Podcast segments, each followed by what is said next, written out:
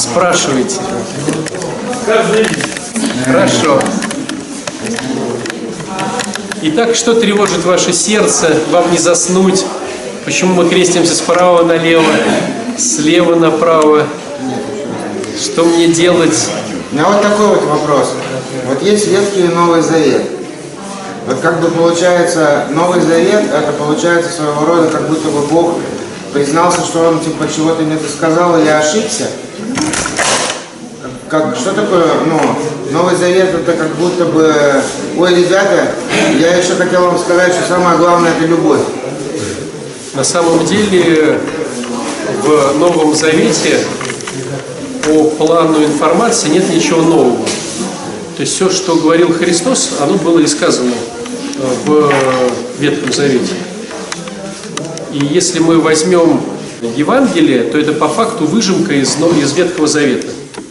Но там все он... больше же око за око, типа око за око это не, не месяц, это просто не более чем.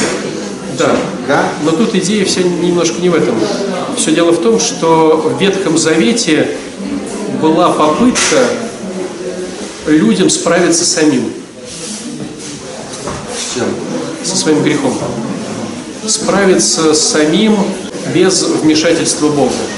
То есть через пророков, через знания, но ничего не получилось. Давайте я как бы эту тему немножко шире, чтобы она... Сложность заключается в том, что она и сложность, и радость в том заключается, что родители передают детям три группы, я сейчас скажу, группы чего, да? Три как, три как бы темы передают родители детям. Смотрите, передают внешность. И нам это забавно. То есть мы приходим к друзьям, выбегает папа, мама такой мелкий, да? Уши от мамы, глазки от папы, щечки там от бабушки, и нам это за, забавно. И если у нас спросить, а как так? Но мы особо же не химики там, не какие-то там физики, но мы знаем, что есть какой-то ДНК, и вот родители передают как-то, и вот ребенок рождается. То есть мы толком не объясним, но мы знаем, что это получается. Да? Второй момент более уже суровый и менее забавный, хотя многие порой смеются, это когда от родителей детям передается характер. Характер это уже не потрогаешь, это не уши, не глазки, да. И с точки зрения ДНК объяснить сложно передачу характера. Но мы знаем и слышим порой в народе говорят, ну ты сварливый, как твоя бабка. То есть получается даже через поколение. Там, или говорят, ну, там, скупердяй, как твой дед. Да? То есть получается не то, что прям от родителей детям, а от прародителей, да, э, внукам передаются характер. Характер уже не потрогаешь, уже это какой-то э, момент уже души какой-то, да, и объяснить чисто ДНК, что сварливость передается или пунктуальность, или какие-то вещи. У меня была такая, э, помню, забавная история. Одно время я жил с людьми, и я жил с людьми, и у, у меня были дети, у них были дети, и моя задача, так как я был священником, вечерние молитвы с детьми. Значит, детей было много, и как это происходило? Они все толпой бегут в койке, кто-то футболку сюда, трусы сюда, и вот такой хаос, короче, и в кровати все. А этот мальчик, он приходил, садился на кроватку, он снимал, значит, с себя футболочку, клал ее на пол, разглаживал руками, потом чик пополам. Все уже сидят, я уже жду молиться. Э, внизу взрослые ждут на ужин взрослые. Я сижу. Он разгладил. Потом ее опять чик пополам. Разгладил, ковшечком так берет и несет на свой стульчик. Ну, вроде прикольно, но всех уже, уже всем это. Потом два носка, да? Носочек, носочек. Носочек разгладил чик пополам, носочек разгладил чик пополам, сложил вместе, ковшичек пошел. В результате он делает это все правильно, но уже, значит, 5 минут, 7 минут, у него там еще штаны, которые он тоже так разглаживал. Вот. Педантичность. Ага. Педантичность. У отца было тоже кидаю туда, кидаю сюда, у его отца. А вот дедушка был такой же. Причем сказать, что он подглядел у деда, и дед много там бывал в этой семье, я бы не сказал. Но вот педантичность, да, как часть характера, тоже передалась. Как уже тут потрогаешь, какие тут цвет глаз, да, какие тут гены. Передается. И отчасти это тоже порой забавно. Но есть третье направление, которое уже не забавно, от родителей детям переходит в, в храме это называется страсти, в миру это называется зависимости. Что такое зависимость или страсть? Это когда я знаю, что это мне вредит, но не могу ничего с собой сделать, все равно это делаю, даже зная последствия. Да? Да, да. И вот, к сожалению, это передается от родителей детям. Понятное дело, что мы можем грубо сказать, что есть как бы положительные страсти, в кавычках, и отрицательные страсти. Это я про что? Ну, допустим, согласитесь, что употребление инъекционных наркотиков вот, относительно, допустим, прослушивать музыку с утра до вечера, это все-таки положительное и отрицательное. Да? Понятное дело, что человек ложится с музыкой и ест с музыкой, это тоже страсть. Но все же она какая-то ну, окрашена в какие-то положительные цвета, а это окрашено в отрицательные цвета, да? Так вот, или перфекционизм, допустим, да? Ну, понятное дело, что человек хочет как можно максимальнее лучше, или, допустим, алкоголь, да? Ну, все равно, как бы эти положительные, эти отрицательные. На самом деле, для нас это срез социальный. Мы сейчас в наше время, в 2017 году, что-то считаем страстями положительными, а что-то отрицательными. А, допустим, 10 лет назад могло быть все другое. Ну, там, курение было модно, допустим, было положительное, а, и наркотики было, допустим, модно, да. А вот еще там 20 лет назад алкоголь был моден. Ну, то есть, каждое общество дает свои какие-то плюсы и свои минусы относительно страстей. Но на самом деле это все страсти. То есть, на самом деле это все плохо. Но, к сожалению, родители передают детям страсти. И Ветхий Завет говорит о том, что до четвертого поколения, до девятого поколения. А наука сейчас говорит до четвертого. То есть по научным данным, если мой дед алкоголик, то отец, я и мой сын имеем вот эту ахиллесову пяту. Если мы будем употреблять, наша печень не будет давать ферменты, это все будет идти в голову и там откладываться. Ну, кстати, я тоже стану алкоголиком физиологически. До четвертого поколения сейчас говорит наука. Библия говорит до девятого поколения. И что получается? Получается, что если бы я один рожал ребенка, то я бы ребенку передавал свои страсти, помимо своих цвета глаз там, да, и характера, свои страсти. И он бы еще бы накапливал свои во время жизни. Но сложность заключается в том, что мы рожаем детей мальчик-девочка.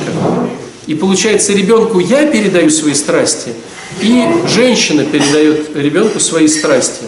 И у ребенка получается не линейная, а геометрическая прогрессия, то есть Папа дал свои страсти, мама дала свои страсти, и он еще свои страсти заработал. А бабушки еще Ну, если мы начинаем это там с Евы, да, идти. И вот получается, вот у него уже, то есть, допустим, у меня три, у нее там две, а у него уже пять. Он живет, находит себе э, свою половинку, да, с ней рожает ребенка, и у него получается пять плюс там, допустим, даже две, это уже семь. Понимаете, да? Геометрической прогрессией накапливается у человечества грехи. То есть задумка-то была накапливать все хорошее, а хорошего мало. Поэтому накапливается, оно накапливается. Просто не хорошее, а плохое. И смотрите, как интересно. Если Адам и Ева жили очень долго там, да, вот эти люди первые там и по 600 лет, на Ное, на Ное Господь уже решил закрыть проект под названием «Человек». А Ной в молодости видел старика Адама. То есть вот если вы просчитаете, кто сколько жил, то Ной не такой был старый для земли. То есть, в принципе, народ был не так много, а проект под названием «Человек» уже решили закрыть. Почему? Если вы помните, в э, Ветхом Завете там уже было столько прегрешений, там есть такая интересная фраза, и дети Божьи входили в жен человеческих и рождались из полины. Ну и разные есть варианты, кто такие дети Божьи, кто-то говорит, что это ангелы, кто-то говорит, что это бесы, там, ну, в общем, кто-то говорит, что это э, одна ветка людей, это другая, ну, не суть, да? Но уже к тому моменту вот это рождение, рождение, рождение, рождение давало такой грех, что Господь решил все затопить. Но была надежда на Ноя. Но минус этой стратегии в чем заключался? Что Ной сел в корабль со своими детьми, и они перетащили через воду вот эту идею детям давать, передавать свое, свое наследство ментальное. А так как дети были не супер красавчики, они перетащили через ковчег, ну, через этот, э, да, через корабль, они перетащили опять грех. И опять стало заражение идти этим грехом. Если вы помните, там уже Вавилонская башня, уже все рассорились, уже языки появились. И к Аврааму люди уже не молились истинному Богу. То есть Авраам уже просто размышлял, что не могут быть звезды просто так. Да, и Господь ему открывает, что да, если ты мне будешь, да, в чем завет, если ты будешь меня почитать со своими детьми, я размножу тебя. Ну, первый завет, да, и появились иудеи, да, появились вот евреи, да. Но смотрите, прогресс идет, вот этот вот плохой, да, то есть от родителей к детям, от родителей к детям, от родителей к детям грех все больше увеличивается. И он достиг такой апогеи, что если метафорой такой говорить, что родители дают ребенку в рюкзак свой камень, а тот дает своему ребенку свой камень, то в какой-то момент люди стали рождаться с такими рюкзаками, что им уже даже не встать в нравственном, духовном смысле слова. Вот давайте вспомним, э, какое было время при рождении Христа. Убийство было нормой. Рабство было нормой. Женщины и дети не считались за человека. Это было нормой. Гомосексуализм было нормой. Педофилия была нормой. Вот для нас сейчас в нашем обществе мы подходим к тому, что гомосексуализм постепенно становится нормой. Да? На Западе уже, если вы смотрите любой западный фильм, там они не имеют права выпустить фильм без, употреб... без того, чтобы кто-то из актеров был гомосексуалист. То есть в сюжетной линии любого фильма Европы должен быть зашит гомик какой-то, обязательно. Иначе фильм не выйдет на экран. Если в Америке в свое время должен был зашит быть каждый э, в любом фильме негр, вот если вы обращаете внимание, не бывает фильмов американских без негра. Потому что у них вот, ну, есть своя цензура. Я помню еще 200 лет назад там Леонтьев, что ли, рассказывал, они приехали со своей группой, с танцовкой там большой. Это были там какие годы, да, когда Леонтьев там колесил, там 80-е. И их не выпустили на сцену, потому что в группе под танцовки не было негра. Им пришлось срочно, чтобы не закрывать. Нет, они нашли какого-то местного какого-то парня, да, черного, но просто сам факт. Просто я помню, когда это по детству там по телеку это рассказывали, для нас это вообще было как-то, ну... А вот сейчас любой фильм, какой вы возьмете, там намек на однополую любовь всегда должен быть. И иначе рецензии просто не пропустят. То есть постепенно, постепенно, постепенно э, у нас вселяют норму гомосексуализма. А педофилия все равно считается плохо, да? Так вот, во времена рождения Христа педофилия была нормой. В чем был смысл? Смысл был в том, что женщина не имела права зарабатывать деньги. Деньги могли зарабатывать только мальчики. И родители отдавали на обучение своих сыновей, чтобы они учились какому-то ремеслу и потом кормили семью. Но тот, кто спит с учителем, тот получает все секреты мастерства. И родитель наускивает своего ребенка, чтобы он лег под учителя первый и был самым главным. Представляете, насколько общество было в другой норме, да, в другом формате. То есть, говоря таким духовным э, языком, люди того времени, 2000 лет назад, они рождались уже в таком безнравственно, бездуховном состоянии, что уже идея как-то спастись, ну вообще никак. И, Христ, и Бог придумывает интересную схему. То есть, если раньше схема была какая, допустим, потоп, не получилось. Пророки, не получилось. Какие-то знания, не получилось. Да, скрижали заветы, допустим, не получилось. Беру, делаю чудеса. Беру евреев, вытаскиваю из Египта. Хотите поесть, хоп-хоп-хоп, перепела. Хотите попить, ударяю, значит, камнем, супер вода. Вообще не хотите этого, манна небесная, то есть чудеса. Они едят и грешат. Если вы помните, да, только, значит, Моисей ушел на гору э, помолиться, буквально там немножко, то они уже сразу же слепили себе тельца и начали ему молиться. То есть, ну, ни чудеса, ни книги Божьи, ни пророки не исправляют этих людей. Что же делать? Ведь оно все хуже, хуже, хуже, геометрическая прогрессия от родителей к детям, от родителей к детям, от родителям к детям, все плохо. И вот появилась такая интересная версия, которая сработала. Если вы помните, был такой в советское время мультик «Халиф Аист». Да. Там был в чем, в чем была идея? Что был халиф, который хотел превращаться в аиста, и если бы он помнил бы слово мутабор, да, или как-то, да. правильно я говорю, то он превращается обратно в человека. Вот есть такая же легенда, что ли, или притча, она такая восточная, может, вы ее слышали, может, не слышали, она очень напоминает этот же сюжет. Идея заключалась в том, что был некто мальчик, у которого было две странности относительно других людей – Первая странность, он очень любил и обожал птиц. Вот прям любил птиц. А вторая странность, у него папа был волшебник. Ну, согласитесь, да? Не у всех папа волшебник, и не, у все, не все любят птиц. Вот у этого мальчика были две таких вводные темы. Волшебник и я люблю птиц. И каждый раз папа творил ему птичек, будучи волшебником, чтобы он с ними играл. Но когда птицы привыкали к мальчику, наступает зима, холода, и птицам надо куда-то улетать. Они еще не умеют, потому что они только сотворены. Ну, как бы первые, да? И мальчик им пытается объяснить, что вам надо теперь лететь в теплые края. Они его не понимают. И умирают, замерзая. На следующий год папа новых птиц творит. И они опять, не понимая, замерзают. И так это длилось какое-то время.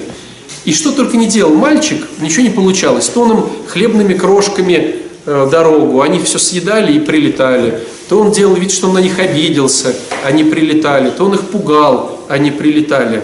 А потом опять замерзали и умирали. И вот однажды у мальчика произошла такая вот идея относительно сказки про Халифаиста. Он сказал, папа, а может быть ты меня сделаешь птицей, но с разумом оставь меня человека. Потому что если я просто стану стопроцентной птицей, я тоже ну, буду тупить. А как человек стопроцентный, я не могу им объяснить на их птичьем языке. Но если ты меня сделаешь стопроцентной птицей и оставишь стопроцентным человеком, то я им объясню. Папа, как волшебник, сотворил это чудо, и мальчик показал, что лететь, э, значит, в теплые края, и, как говорит эта легенда, с тех пор птицы летают на юг такая древняя восточная легенда, но очень похожая на то, что мы сейчас с вами размышляем. был Отец Бог и был Сын Бог. Да? Отец волшебник. Но никак не объяснить этим бестолочам, что делать-то. Потому что они как-то по-своему.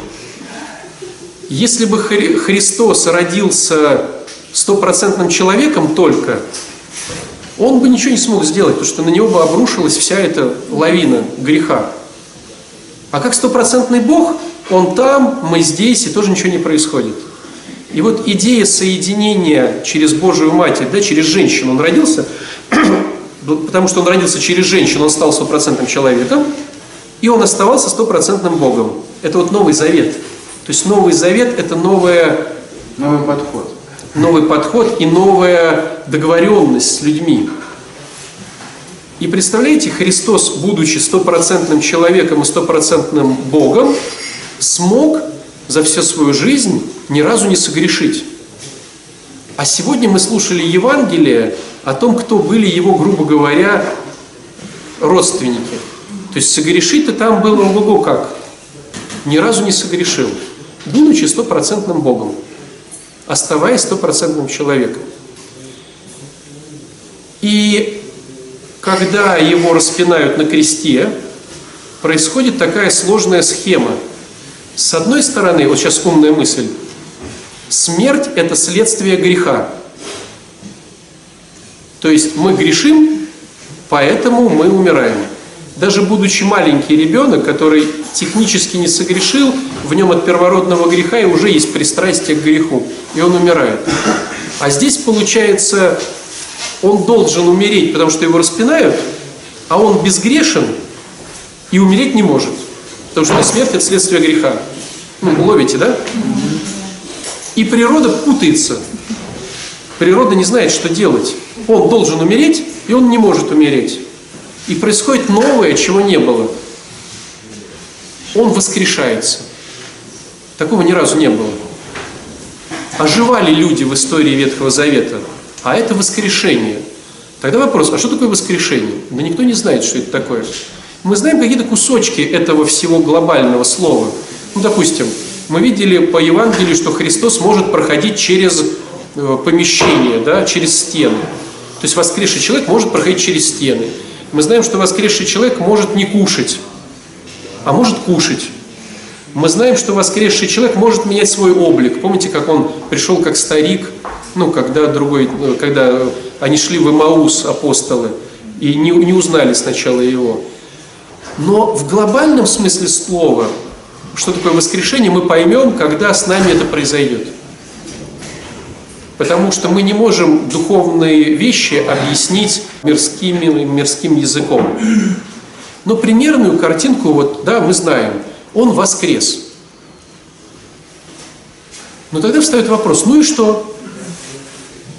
Допустим, то, что я сейчас вам рассказал, я сразу же могу сказать, что это далеко от богословия, я как бы так, знаете, чтобы, ну, да, богословы да простят меня, вот, как на пальцах объяснить не, не, необъяснимое.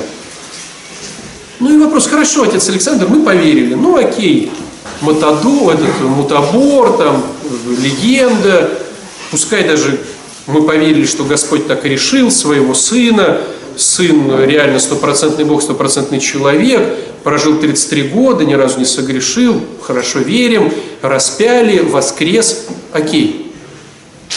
А нам что до этого? Вот конкретно Евгений, что до этого, не дергайся. Что э, Евгений или мне, отцу Александру, живущему через 2000 лет, до этих историй, даже если они были? Я-то что? Я-то уже согрешил, я-то уже в грехе, я уже и детей родил, им передал, и у меня кучу страстей. Мне-то что до этой истории, которая была 2000 лет назад? Я говорю, чувство интереса. Даже если там интерес, ну окей, ну хорошо. Но суть-то в том, понимаете, хитрость. Мы же говорим, что Христос наш спасатель. Он не спасатель самого себя или не спасатель ребят 2000 лет назад под названием апостолов. Мы же его сейчас называем Христом, то есть спасателем, да? Спасителем по церковно-славянскому. Стало быть, есть какая-то идея, что я тоже в этом как-то могу быть участником.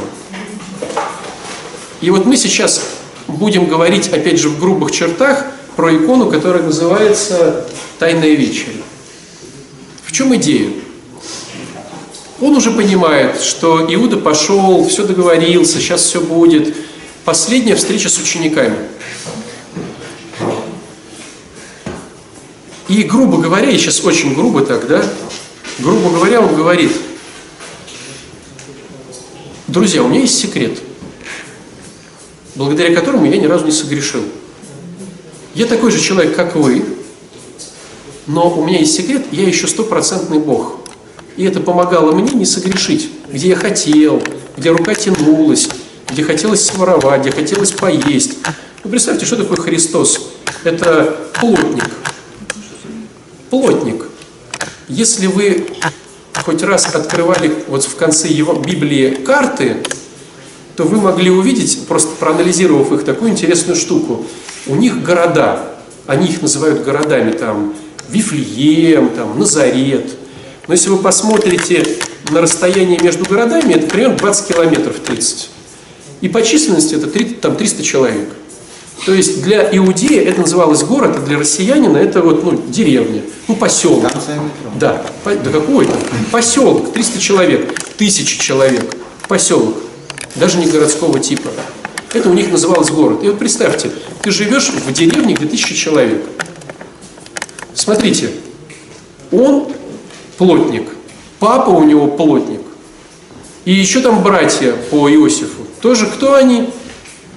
Плотники. Только могли. Только в одной семье там у них там с, с пять плотников точно было. Кстати, на деревню в тысячу человек, там пять, я не знаю, там валенковалящиков или там кирпичников или там пекарей. А где гарантия, что в Назарете не было еще плотников?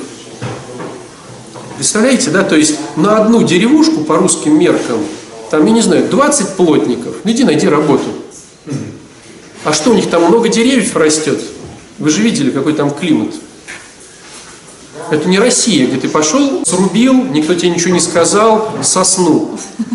И из нее там сделал себе там, что хочешь. Попробуй там срубить что-нибудь, что нету, да? Плотник. Это как в деревне быть, я не знаю, там, стекла делать, непонятно из чего. Ну, то есть, бедные люди-то, короче, не особо они там жировали, вот я к чему. И не особо жируя, они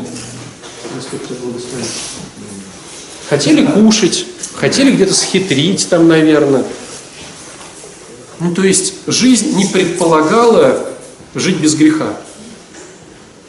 Опять же, а как с женщинами быть? Стопроцентный человек, да?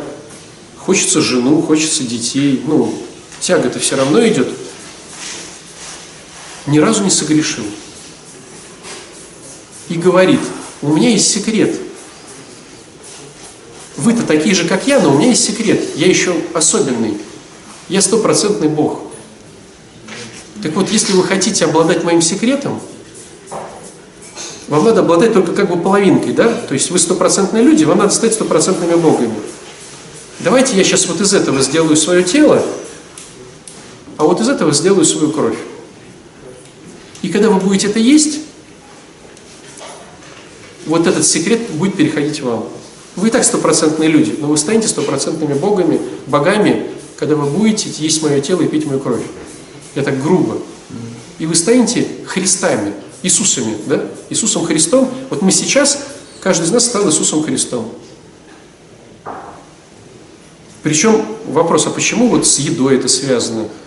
Можно же было сказать, и кто будет стоять на левой ноге 30 секунд, да? Ну, можно же было придумать все, что угодно. Кого я поцелую в лоб, и вы целуете в лоб. Почему с едой?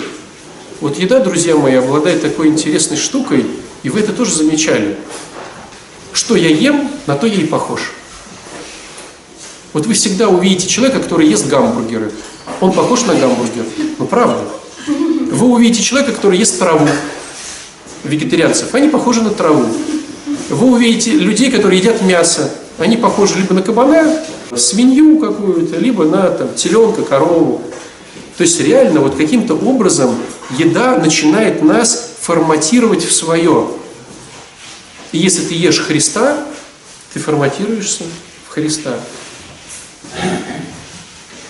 Какая-то удивительная штука. Так вот, Новый Завет заключается в том, что если ты будешь есть мое тело и пить мою кровь, у тебя будет та же божественная часть, которая была и у меня.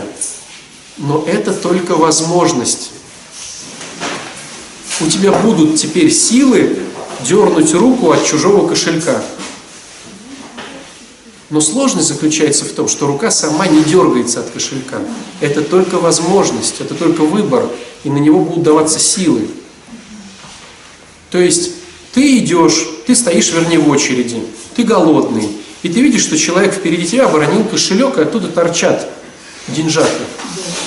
Ты видишь, что он хорошо одет, у него не последний. И все твое сознание говорит о том, что это Бог послал тебе кусочек сыра. Но с причастием ты можешь поднять и сказать, молодой человек, ну, это ваше. Без причастия вообще нереально. А с причастием так ты можешь сделать. А можешь не сделать, если не хочешь. То есть мы свободовольные. У нас сила теперь есть. Не ругаться, отпустить обиду, там, не курить, не употреблять. У нас есть на это силы. Но сложность заключается в том, что нам дали эту дурацкую свободу. Почему дурацкую? Да потому что мы и распоряжаемся по-дурацки. Умные бы люди распоряжались, наверное, ей по-умному, а для нас это для нас это вот свобода, это переключение на минус или на плюс, к сожалению. К сожалению. С другой стороны, почему нам дали свободу? Потому что без свободы невозможно любить. А Бог всех любит и хочет, чтобы мы тоже любили. А без свободы невозможно любить. То есть любить, если я знаю, что меня любят за что-то, это не любовь. То есть если я, допустим, плачу денег или там э, еду даю, и за это меня любят, да, это не любовь. Мне же бы хотелось, чтобы мой ребенок меня любил просто так, моя женщина, да, любимый мужчина, чтобы любили нас просто так – а не за то, что мы ими как бы заставляем. Иначе я тебя кормить не буду. В чем тут любовь-то? Свобода. Но, к сожалению, у свободы есть обратная сторона. Делай, что хочешь. А это правда, что Авраам водил 40 э, лет по пустыне свой народ? Моисей. Авраам. А. Моисей. Моисей? Авраам да. пошел. Моисей водил вводил, чтобы они стали свободными, потому что они были рабами много сотен лет, э, и чтобы ввести их в землю обетованную, да, да, да, он хотел... Смотри, мое, мое мнение. Понимаете, да, о чем речь, друзья? Моисей вывел из Египта своих ребят, 40 лет водил по... То есть, опять же, если вы посмотрите по российским масштабам, это, грубо говоря, по Ваське они ходят 40 лет. Да, вообще, 40 лет по Ваське. И есть одна из э, версий, да, вот, которую сейчас Максим озвучивает, о том, чтобы народ зашел в землю обетованную, он должен быть не рабом, а рожденный в рабстве не может быть свободным. И пока не 40 лет, чтобы умерли те старые и родились новые, уже в свободе. Но это, друзья, наша интерпретация Божьих замыслов.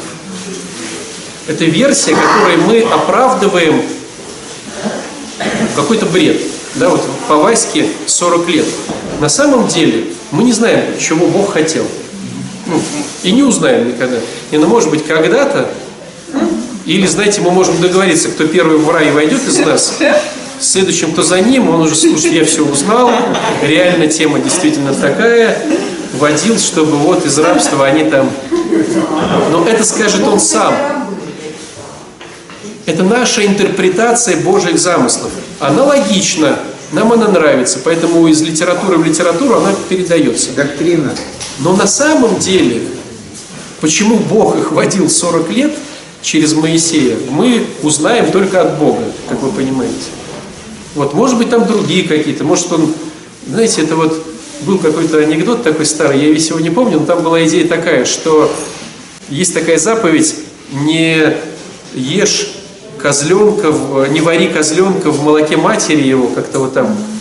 И, значит, Равин попадает на небо и говорит, Господи, а вот я хотел спросить, вот не вари в молоке, козленка в молоке матери моего, ты имеешь в виду вот Ветхий Завет и вот это? Господь говорит, нет, я имел в виду, не вари козленка в молоке матери его.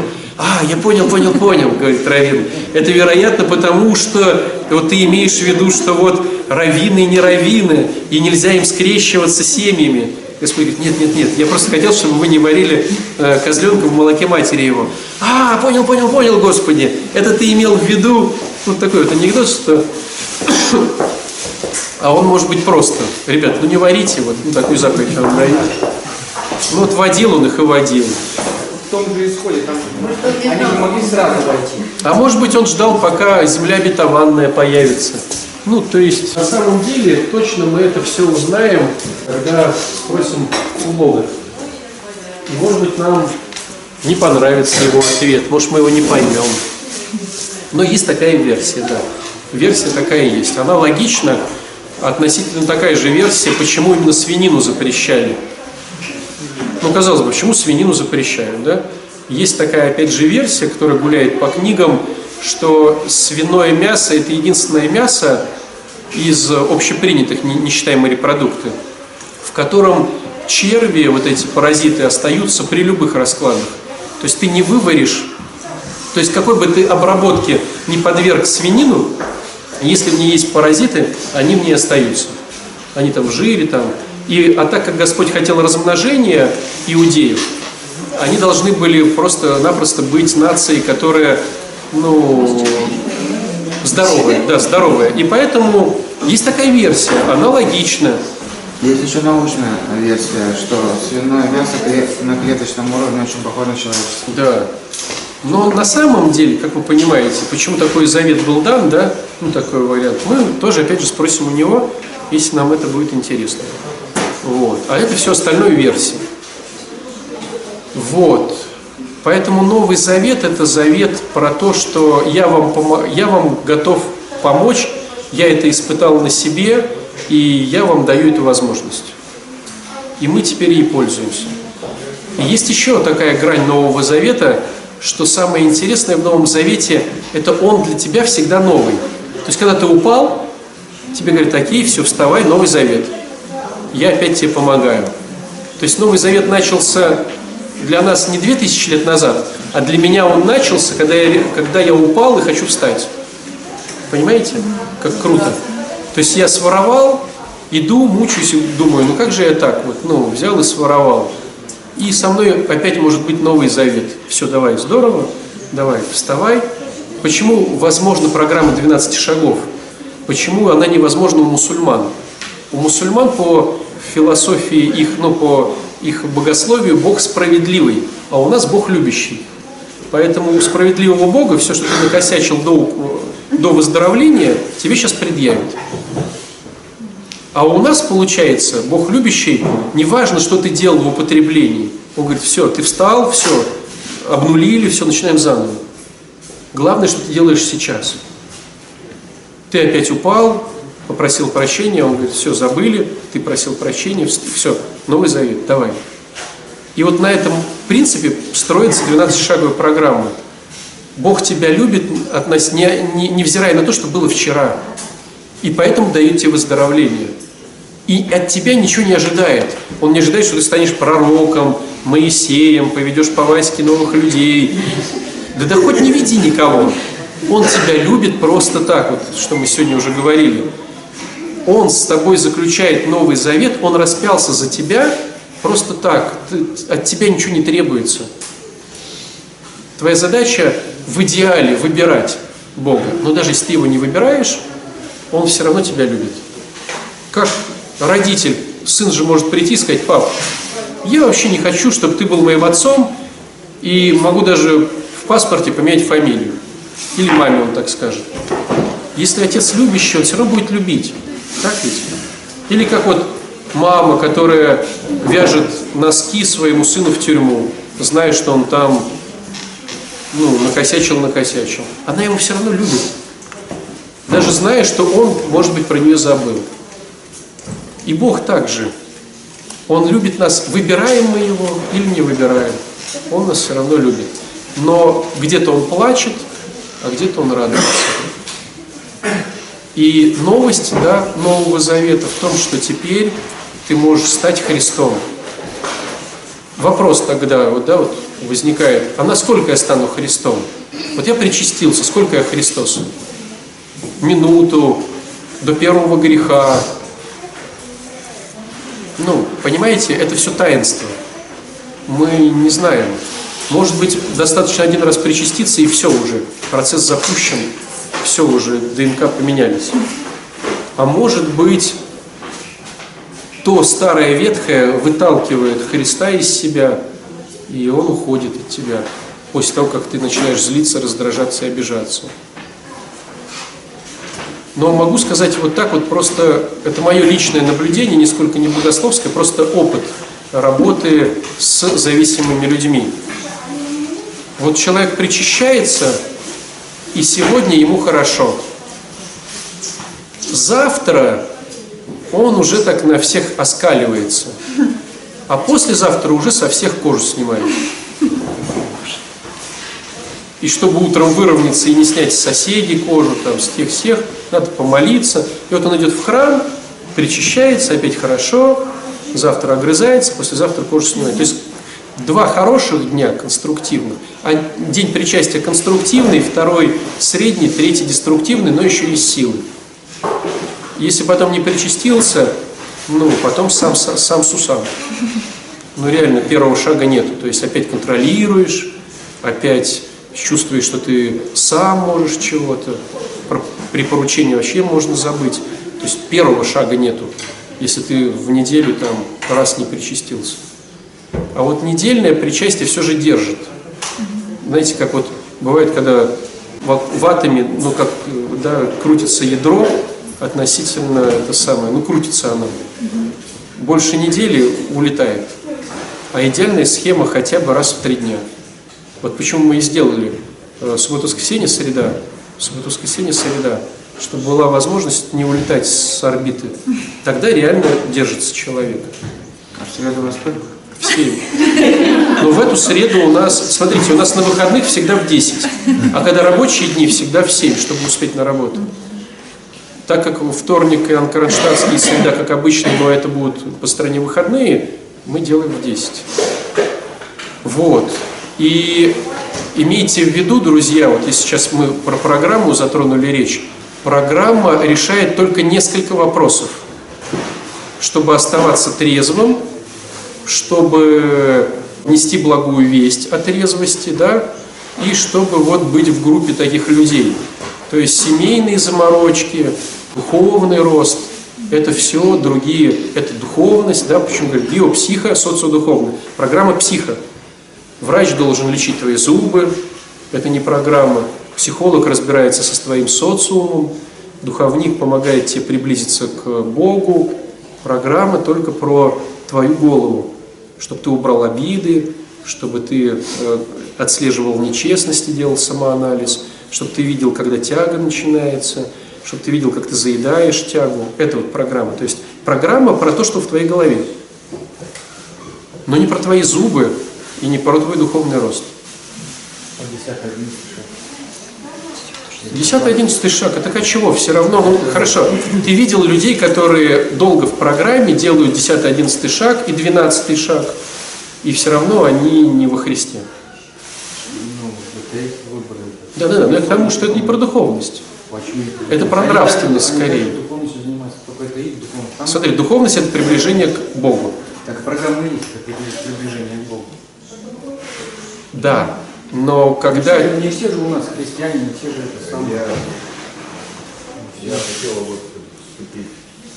Мне кажется, ну, на сегодняшний день э, программа говорит о духовности, но она четко говорит, что надо движение. То есть, если говорить вот как о духовности, это приближение к дверям церкви. Ну да, Это- там так и это- сказано. Каждый выбирает То есть, Смотрите, это хорошо, только- понял, о чем вы говорите.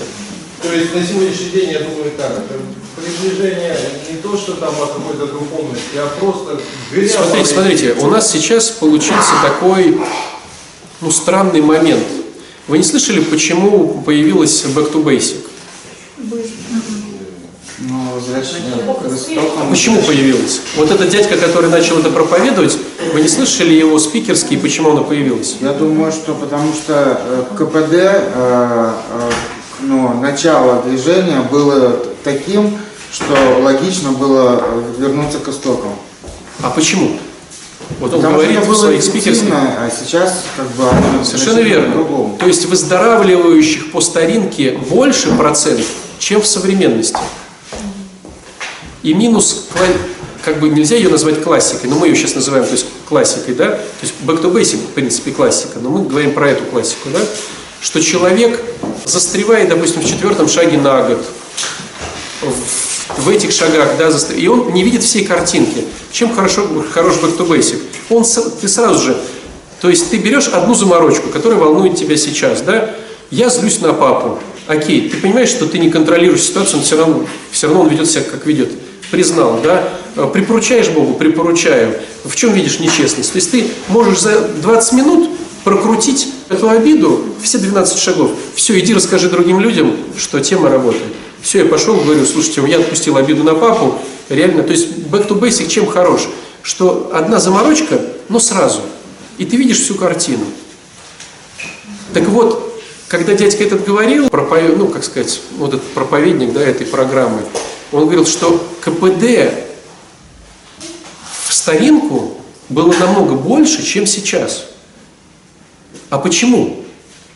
Потому что исторически 12 шаг стали делать... То есть, смотрите, кто-то может сделать 12 шаг и пойти в больницу попроповедовать. А если я миллионер, как я сделаю 12 шаг? Я развиваю программу на государственном уровне. И когда в 60-х годах программа стала государственной, они не могли себе позволить в многонационально-религиозной стране иметь христианские корни, которые были у программы. И они перекроили программу на высшую силу. Откуда появилась высшая сила? Потому что она государственная, они не имеют права со своей толерантностью ко всем религиям. И в результате получилось, что каждый молится своему Богу. Может быть, вы видели, а я считаю высшей силой группу, а я считаю высшей силой своего спонсора. Кто говорит, а я считаю стол высшей силой или стакан. И такое вы услышите на группах. Поэтому КПД и падает. Поэтому разговор идет про нравственность, а не про духовность. Но если вы были на группах, вы знаете про нравственность. Что на группах почти все нерабочие, обсуждается, кто с кем спит, подрезаются телефоны. Нет. Да слушай, да пришли на группу. На самом собрании такого Да понятно, что на самом собрании обсуждается. А вокруг все это, до попить чай, после а, а попить чай. обсуждают. Да в церкви то же самое происходит. Да, Абсолютно Слав, да. Но мы говорим о том, что там-то это официально, Что значит официально? высшая сила, официально, все уже. Если ты на группу придешь и скажешь, я вот, ну, начнешь ты выступать и скажешь, я вот хожу к батюшке в храм, тебя этот самый за- тормозит ведущий. Он говорит, так, мы религию не, об- не обсуждаем, так ведь? Нерелигиозная программа. Не религиозная программа, партий разговор. Поэтому результаты а, такие. Какая-то, ну, это по сути религиозная. Она религиозная. Штатах, Она религиозная. Америке она признана религиозной. правда? Она признана религиозной, но как бы межконфессиональной. Не принадлежащей ни к одной религии. Да, но я сейчас за эффективность, друзья. Вы поймите, что у вас... Вот, извините, я возвращаюсь к тому, что я говорю, что 10-11 шаг это есть, вот у месяца, это я выбираю, вот по сути дела, то, что я посещаю в храм, молюсь, ну, православный, это и есть мой 11 шаг. понимаете? Да, но только Это твой. есть, ну, так правильно, только мой. Я не могу ну, в программе навязывать кому-то вот этот путь. И мой спонсор Ну, тоже ты знает. никому не можешь навязывать Ну, никакой я путь. говорю, Не только в программе. И дома. Я, вот- я вот этот выбрал, то есть 11 шаг, это, ну, свобода действия. Но к нему я пришел вот именно вот благодаря Ну, я согласен с тобой, да. Но я сейчас вот программа для меня, да, вот она для тебя. для меня. А программа это путь, мой путь к Богу, то, как я к Богу пришел. Просто ты видишь, что тема работает, И- поэтому за это цепляешься. она- И на духовном, да, и вот нашего основания, когда вот спрашивали, вот, если почитать например, литературу, да, вот, доктор Бог, да, то спрашивали, в чем духовная сторона программы? Он отвечал, ну, у программы нет духовной стороны, она духовная. А Она вся духовная. Она вся духовная. Но тут есть такой момент, друзья, очень важный, что у россиян нету шансов хорошо выздоравливать без христианства. Нету шансов. заточено, да? Все заточено. Ну возьмите вот просто, возьмите любого человека, верующего, неверующего, поставьте перед ним икону и статую католическую разукрашенную. И скажите, вот у тебя, извините за выражение, задница, иди вот помолись. Вот что он выберет, верующий или неверующий, икону или статую? Конечно, икону. Конечно, икону. Потому что у нас генами уже пробито Даже православие. Где будет комфортнее молиться? В, в костеле или в храме? Сидеть на службе на этих скамейках или стоять? Ставить свечку или кидать монетку, чтобы зажглось? Юрий алкоголик. Значит, вот э, мне предложили, когда я первый раз услышал, Мгм. там, мне говорили, э, два, там два варианта, как будто, можно его представить как будто. И там ты можешь на- придумать себе Бога. Но очень важно, чтобы он был любящий. и. Когда появилась Библия, это начало 90-х, я сразу купил, но я читал, понимаю, я ее неправильно читал, я сам читал тексты этой Библии. Я видел только дрянь, то, что там написано, только дрянь. Дурную сторону. Ничего хорошего я там больше не видел. Ты интерпретировал текст Да, да, в минус. В минус. А, и, и я подумал, ну что мне выбирать, я такой же, как другие. И не мне об этом судить. И поэтому мой Бог будет такой, как для всех православных. Моя бабушка была, я сейчас понимаю, что она была глубоко верующая, она, ничего, правда, ничего не говорила мне о Боге. А, Там, может быть, не упоминая имя Христова вслух. Еще-то я на попов помню в детстве. Ну, потому что все говорили, и я ей сказал это. Кто повторил? Она говорит, а попы это люди, они просто служат. И все, она больше ничего не говорит. Но получается, что она оказала на меня очень большое влияние. Это ты к чему все?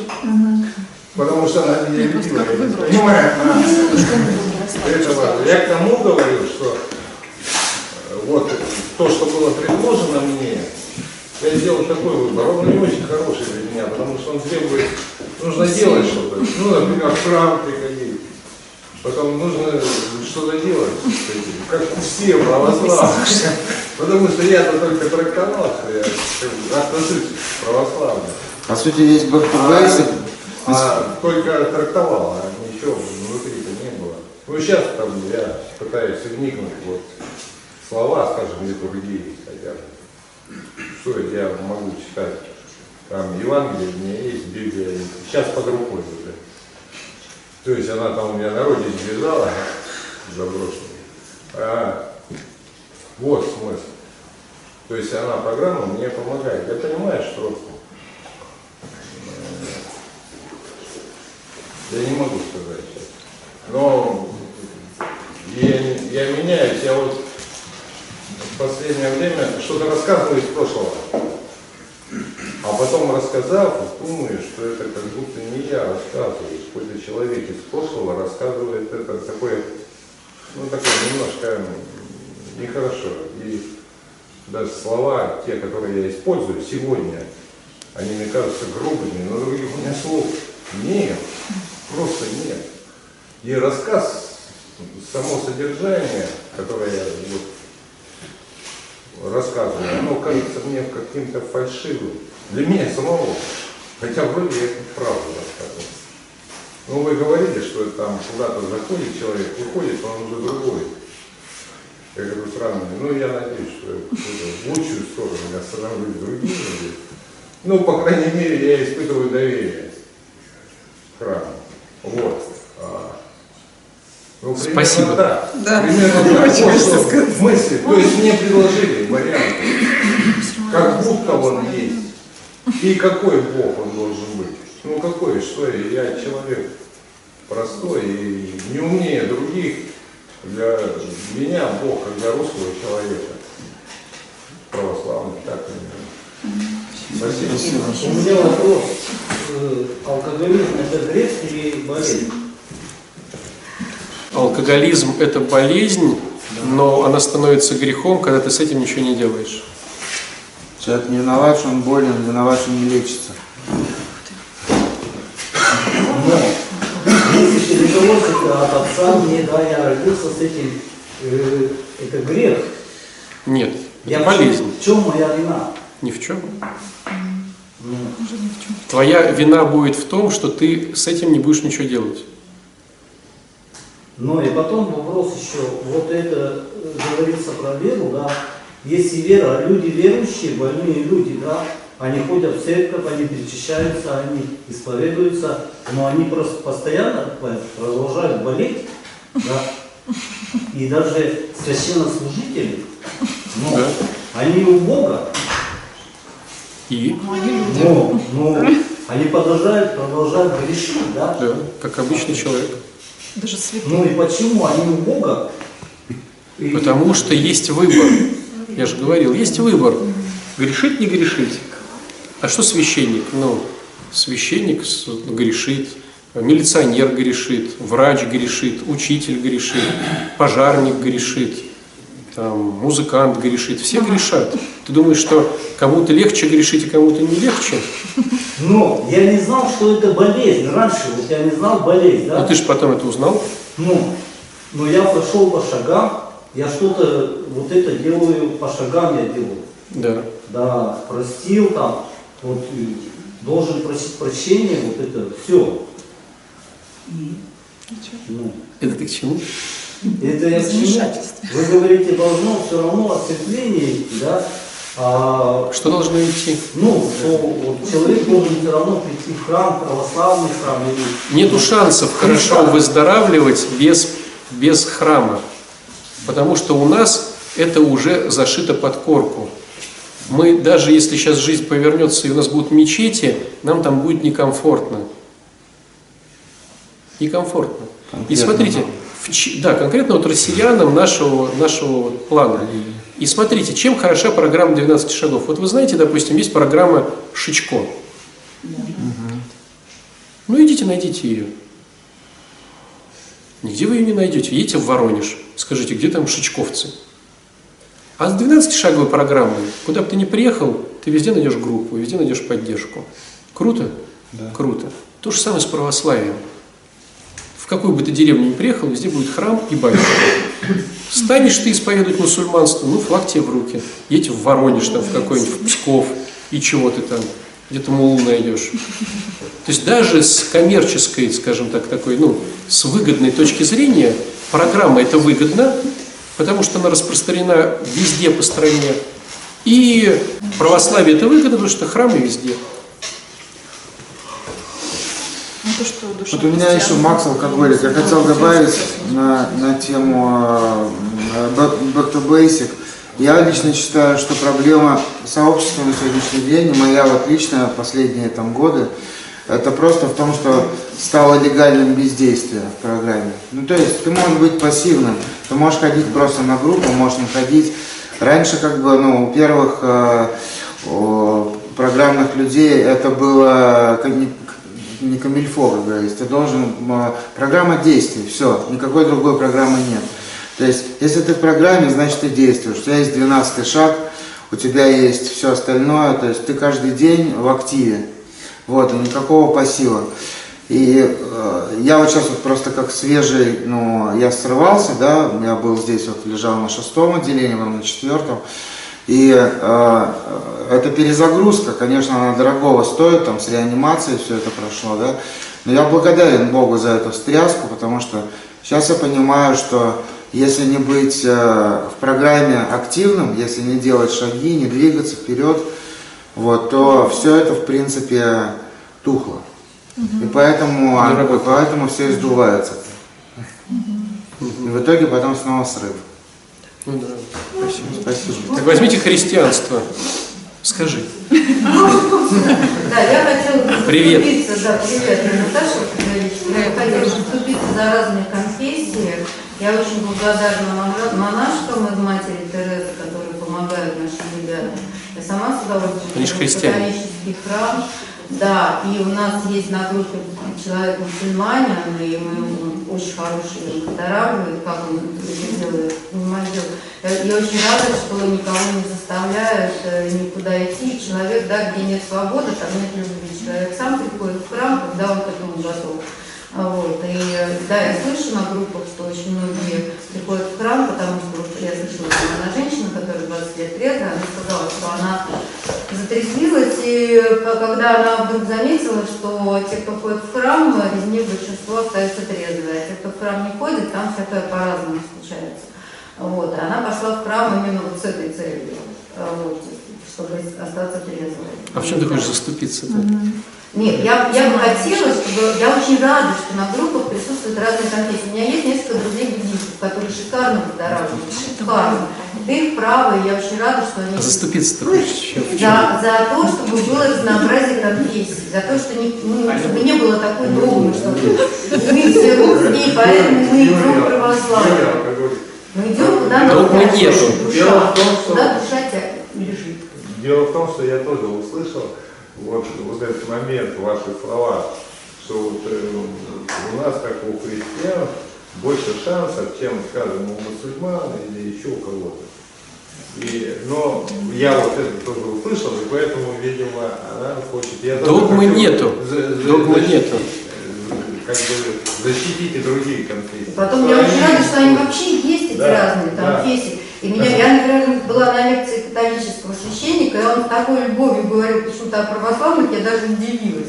Он говорил, а вот у нас в России вот в православии, я такая думаю, а что он не ругает православие? Он сейчас должен начать там говорить что-то ну, там, Обманывает. вот.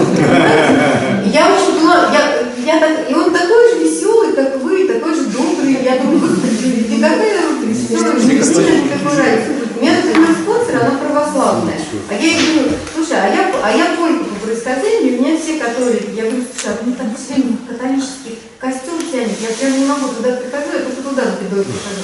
Она говорит, ну иди туда, раз все там верчи. Все же, все же христианство. И она мне разрешила, я думаю, фу, слава Богу, мне разрешили делать Спонсор разрешил. Да, ну видите, я же так, я же не могу, понимаете, мне, типа, я все время себя ругаю, как ты смеешь ходить в этот костюм, понимаешь, не русский. Не русский. Вопрос не в хождении, понимаешь? Э, То есть то, что ты говоришь, это, это хорошо и правильно. Вопрос немножко не в этом. Вот если, может быть, дурацкая такая аналогия будет, но я постараюсь, чтобы она была понятной. Вот представьте, что мальчишку бьют в школе. И он хочет давать сдачу. И если он хочет дать сдачу, у него есть вариант, что либо он либо он изобретает свое кунг-фу, либо он идет в какую-то секцию. Ну, понятное дело, что в какую-то секцию будет эффективнее. И есть разные секции единоборств, ну, допустим, карате, там, дзюдо, а есть бокс. И все они имеют право жить, и все это классно. Но если он хочет в течение пару месяцев давать сдачи, то ни карате, ни дзюдо, ни тэквондо не подойдет. А вот бокс за два месяца он уже по голове будет другим стучать. То есть какая задача стоит? Если стоит задача, допустим, оставаться трезвым, то хоть 12 шагов, хоть шишковцы, хоть кодирование, хоть подшивки. Ну, если ты хочешь просто быть трезвым. Если ты хочешь выздоравливать, тогда уже кодирование отметается. Да? То есть, что ты хочешь? Тогда уже подшивки отметаются, тогда уже шичковцы отметаются. Самая эффективная пока на рынке 12-шаговая программа. То, что касается духовности, если просто махать рукой Богу и говорить, Господи, привет, я тут забежал, в принципе, ну, буддисты не соглашусь, потому что у них там нету Бога. У буддистов Бога нет. Будда это просто просветленный. Там ничего. А если взять другие, там мусульманство, иудаизм, разные, разные направления христианства, то вопрос, если ты хочешь просто Богу помахать, то да, а если ты хочешь прорабатывать, прорабатывать, найти духовника, начать учиться поститься, молиться, отпускать обиды, быть в служении, то есть работать по этой схеме, то здесь можно поспорить. Потому что, ну вот представь, сейчас вот россиянин начнет прорабатывать мусульманство.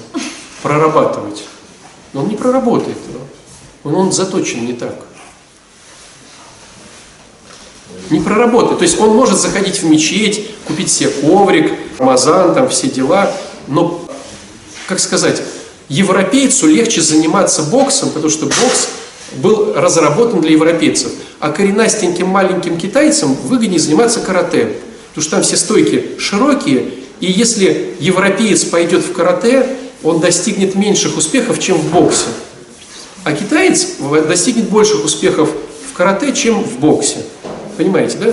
Заточенность изначально как появилась. Программа появилась в христианской среде. Мусульмане нервно курят. Юрий Хотя выздоравливают, могу сказать. Ну смотри, что ты подразумеваешь под выздоровлением. В Японии вообще нет там такой, ну, 12 шагов, у них там ничего подобного вообще не сказано. А как же они замечательные? Трезвость и выздоровление – это разные вещи. Если мы говорим о трезвости, это одно. Если мы говорим о биопсихосоциодуховной модели, Я так не хочу других судить, я вот с собой. Я могу о себе сказать. Я хотел бы о себе сказать. Я жил при матери Терезы. сказала себе. Э, Жил, но они католики. И я иногда испытывал чувство такое около предательства, что я русский человек, то есть, ну, я жил в католическом мире, там больше шести лет прожил в Европе, а, но и я радовался тому, они же христиане, как и Бог, вот это наш, един. И, и я радовался тому, что во мне нет. Я настолько мало воцерквлен, что я не знаю фактической глубины спора между православием и католическим миром. И что Зачем тебе его знать? Что? И это мне не мешает, не мешает внутри. Но вот это вот чувство, что я как бы э, чувствую, что я предаю, э, вот, я не знаю, может быть, Я понимаю, что ты... Смотрите, я сейчас не против э, католиков. Вот услышите. Я тоже не против, Я ли- не про то немножко говорю. Я говорю про то, что вот произошла катастрофа на корабле, он тонет. Ты впереди видишь остров. Тебе надо доплыть. Эффективнее доплыть, раздевшись до гола. Но ты можешь сказать, я купил недавно ботинки, такие классные, поплыву в ботинках, наверное, хватит сил. Я сейчас к тому, что э, сорваться очень легко, потерять трезвость очень легко, поэтому надо пользоваться наиболее эффективным для себя. И если ты россиянин, то наиболее эффективная для тебя схема это будет храм. Если ты поляк, для тебя будет эффективной схема католический костел. Если ты мусульманин, то это будет мечеть. Но когда идет вот это вот, мусульмане начинают работать по христианской программе, христиане начинают ходить в мечеть, э, а, есть люди более сильные генетически, у которых, наверное, это возможно. Но сорваться очень легко. Поэтому надо все использовать по максимуму. Это я вот про это. Да. То есть, конечно, там выздоравливают. Что нам судить, кто как выздоравливает? Александр алкоголик. Я когда вышел э, с реабилитационного центра, мне сказали, что здесь открылся храм. И я сразу прилепился. Но, как говорится, да прилепляйте. Это ты к чему? К тому, что, ну, я понимаю, что я поначалу у меня было в голове, что, ну, все неправильные, ну, наверное, только здесь. Но потом уже со временем это пришло, что а мне-то какая разница, чем они-то болеют и с чем они идут. Ну, их не Твоя задача доплыть, до, тебе за доплыть. Мне до доплыть до острова и не, не хватать на себя, ну, все, что не попадет. Мне дали вот, и все, и плыви. Ну, вот у меня так получается, что мне, ну, проще. Я просто здесь услышу, не надо мне разделять богов. А, группа, храм, улица, автобус. Ну, есть Бог и все. Есть Христос, и иди с Ним. Давайте пожелаем всем выздоровления. А у нас акафист.